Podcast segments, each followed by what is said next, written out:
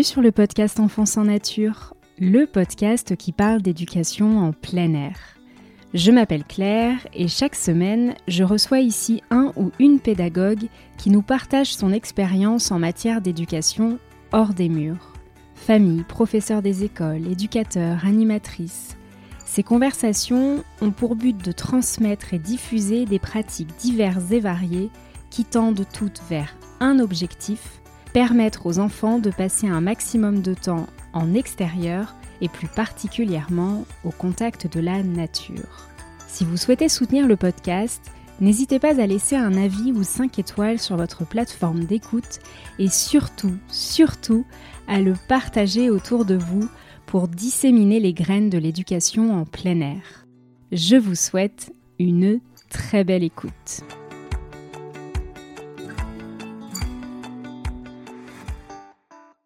À quelques jours de Noël, j'ai envie de vous partager un épisode un peu spécial. Noël, ça éveille chez moi beaucoup de souvenirs d'enfance, et je suppose que je ne suis pas la seule.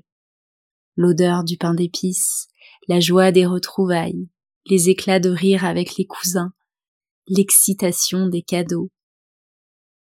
Il y a une chose que nous savons aujourd'hui, ce que nous vivons durant notre enfance impacte profondément l'adulte que nous devenons. C'est vrai pour les traumatismes autant que pour les bonheurs de la vie. Si vous écoutez ce podcast régulièrement, vous savez que je démarre tous mes échanges avec une question, la même pour tous mes invités. Quel était ton rapport à la nature lorsque tu étais enfant? Quels sont tes souvenirs d'enfance les plus marquants avec le vivant. Lorsque j'ai réfléchi au déroulé des premiers épisodes, cette question m'est venue naturellement, comme s'il était évident de commencer par ça. Probablement parce que j'ai vécu mon enfance connectée à l'environnement naturel qui m'était proche. Probablement parce que mon amour du vivant a grandi à mesure que je me suis construite. Derrière cette question, je crois qu'il y a comme une envie de mener une sorte d'étude sociologique, psychologique et philosophique. Il faut bien que mes six années d'études passées sur les bancs de la fac de droit et de Sciences Po servent à quelque chose. Mais, loin de moi la prétention de théoriser un quelconque concept, je souhaite avant tout comprendre le lien qui existe entre la relation avec la nature que nous développons durant l'enfance et l'attachement que nous lui portons à l'âge adulte. Pourquoi y a-t-il des adultes qui ne ressentent aucune sensibilité vis-à-vis de la nature qui les entoure? Pourquoi certains ou certaines ne présentent aucune empathie pour le vivant? Quels souvenirs garde-t-on des moments vécus en nature durant l'enfance? Dans quelle mesure notre rapport à la nature enfant influence celui que nous avons adulte pourquoi, à l'adolescence ou jeune adulte, avons-nous tendance à nous déconnecter de la nature? Et qu'est-ce qui fait qu'on s'y reconnecte? Avant de réfléchir à ces questions, j'aimerais rappeler que la nature n'est pas extérieure à nous. Philippe Descola, anthropologue, dit même que le concept de nature est une invention de l'Occident. Nous faisons partie de la nature depuis notre vie intra-utérine jusqu'à notre mort. Dans cette mesure, la notion de nature telle que je la questionne aujourd'hui désigne surtout l'environnement naturel qui nous entoure par opposition à l'environnement artificiel, allant des éléments comme l'eau et la terre aux êtres vivants qui la constituent et qui ne sont pas humains. La faune, la flore, les champignons. Tout être humain qui arrive sur cette terre entre ainsi en interaction avec les espèces et les éléments naturels qui l'entourent, pour se nourrir et pour boire d'abord, puis pour se construire et s'épanouir. Mais cela ne veut pas dire que nous développons toutes et tous une connexion avec la nature, ou même tout simplement un rapport quotidien. Enfin, cette connexion dépend notamment de la fréquence et du temps qu'il nous est permis de passer avec elle. Depuis près de dix ans, des études sont faites sur le manque de nature durant l'enfance. On en comprend aujourd'hui les causes et les conséquences, et si vous souhaitez creuser le sujet, je vous renvoie au tout premier épisode Pourquoi grandir dehors, ainsi qu'aux ouvrages cités dans la description de l'épisode du jour. Mais aujourd'hui, j'ai envie de prendre le sujet du côté positif, en parlant de ce que procurent ces expériences de nature durant l'enfance, et en laissant de côté les chiffres et les explications rationnelles et scientifiques des bienfaits. Aujourd'hui, j'ai simplement envie de vous partager une expérience de nature, la mienne, parce que j'ai la conviction que ma relation au vivant serait aujourd'hui bien différente si j'avais passé une enfance déconnectée de mon environnement naturel.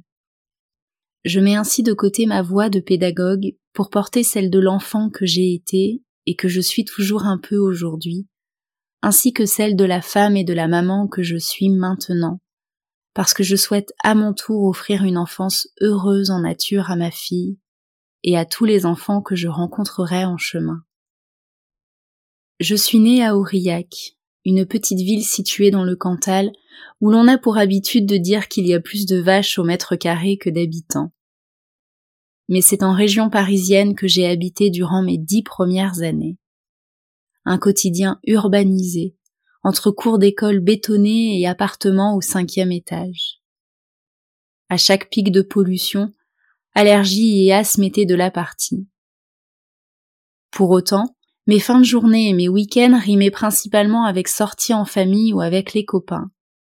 Je me souviens de ces rendez-vous fixés avec Cindy et Arnaud, 17 heures en bas de la résidence, vélo ou roller au pied. Demain, ce sera élastique ou corde à sauter. Et nous n'étions pas seuls.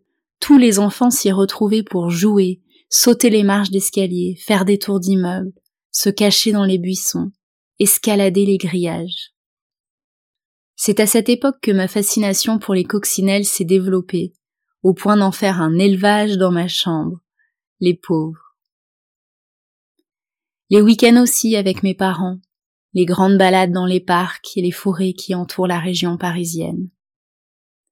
Mais quand je me plonge dans mon enfance, c'est bien là où les volcans s'élèvent que mes souvenirs avec le vivant sont les plus forts, les plus intenses probablement parce qu'ils avaient à cœur de m'offrir un environnement différent dès que cela était possible, mes parents me déposaient chez mes grands-parents à chaque vacances scolaires. De ma première bougie à ma dix-huitième, j'ai ainsi passé toutes mes vacances dans une maison entourée d'un immense jardin au sein d'un village de 200 habitants au fin fond du Cantal. Un paysage vallonné ponctué de fermes dégageant des odeurs de fumier chaque soir d'été, des chiens errants, des grillons chantants et des vaches à grandes cornes. Beaucoup de vaches à grandes cornes. C'est précisément là, dans cet environnement rural, que j'ai vécu mes plus belles expériences de nature.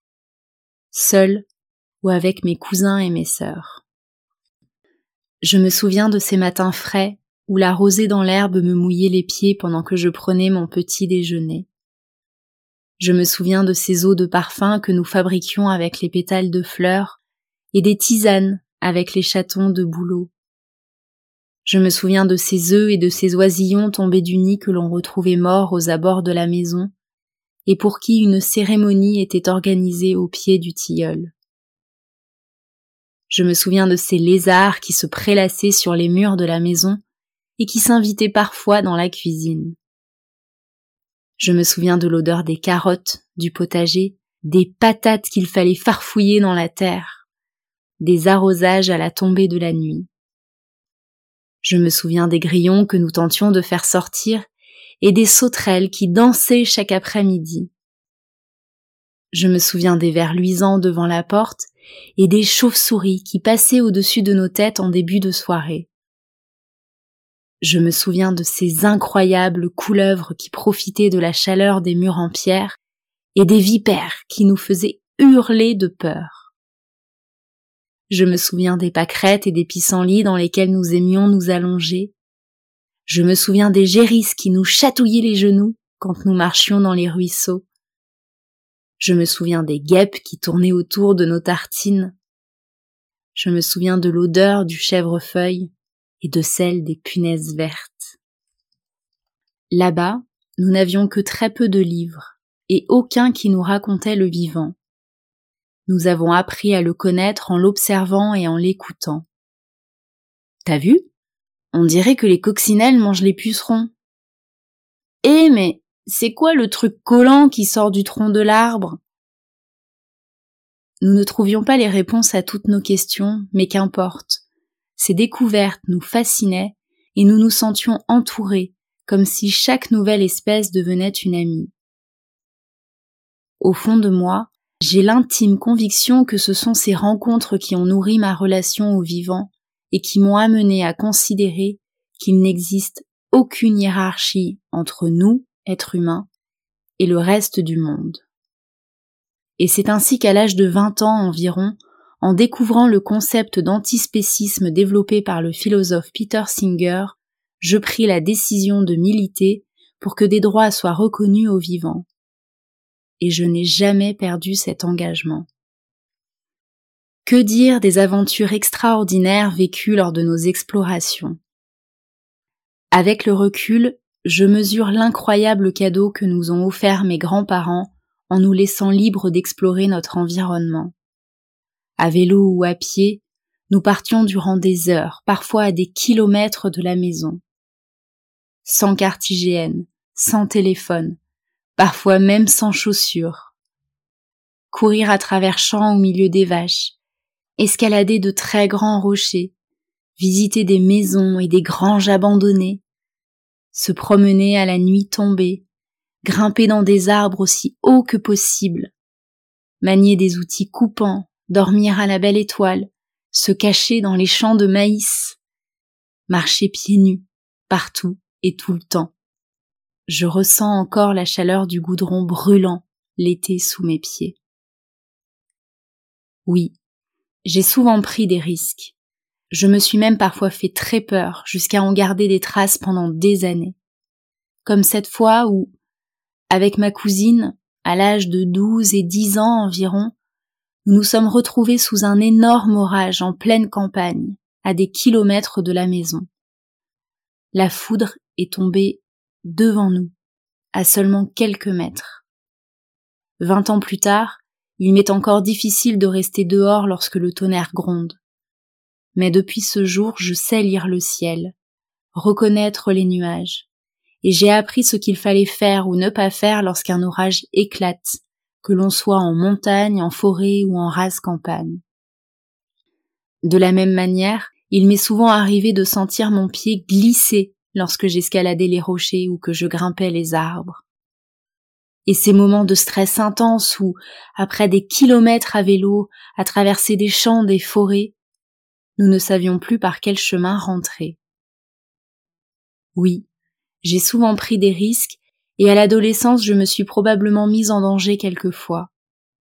Mais ces moments de liberté m'ont permis d'expérimenter mes limites. Au-delà de ça, j'ai appris à ressentir et à distinguer la peur, le courage, l'inquiétude, la fierté. Surtout la fierté. Combien de fois je me suis dit Waouh, je l'ai fait. Combien de fois ces aventures se sont terminées en éclats de rire. Je revois ces nuits durant lesquelles nous nous repassions en boucle nos exploits.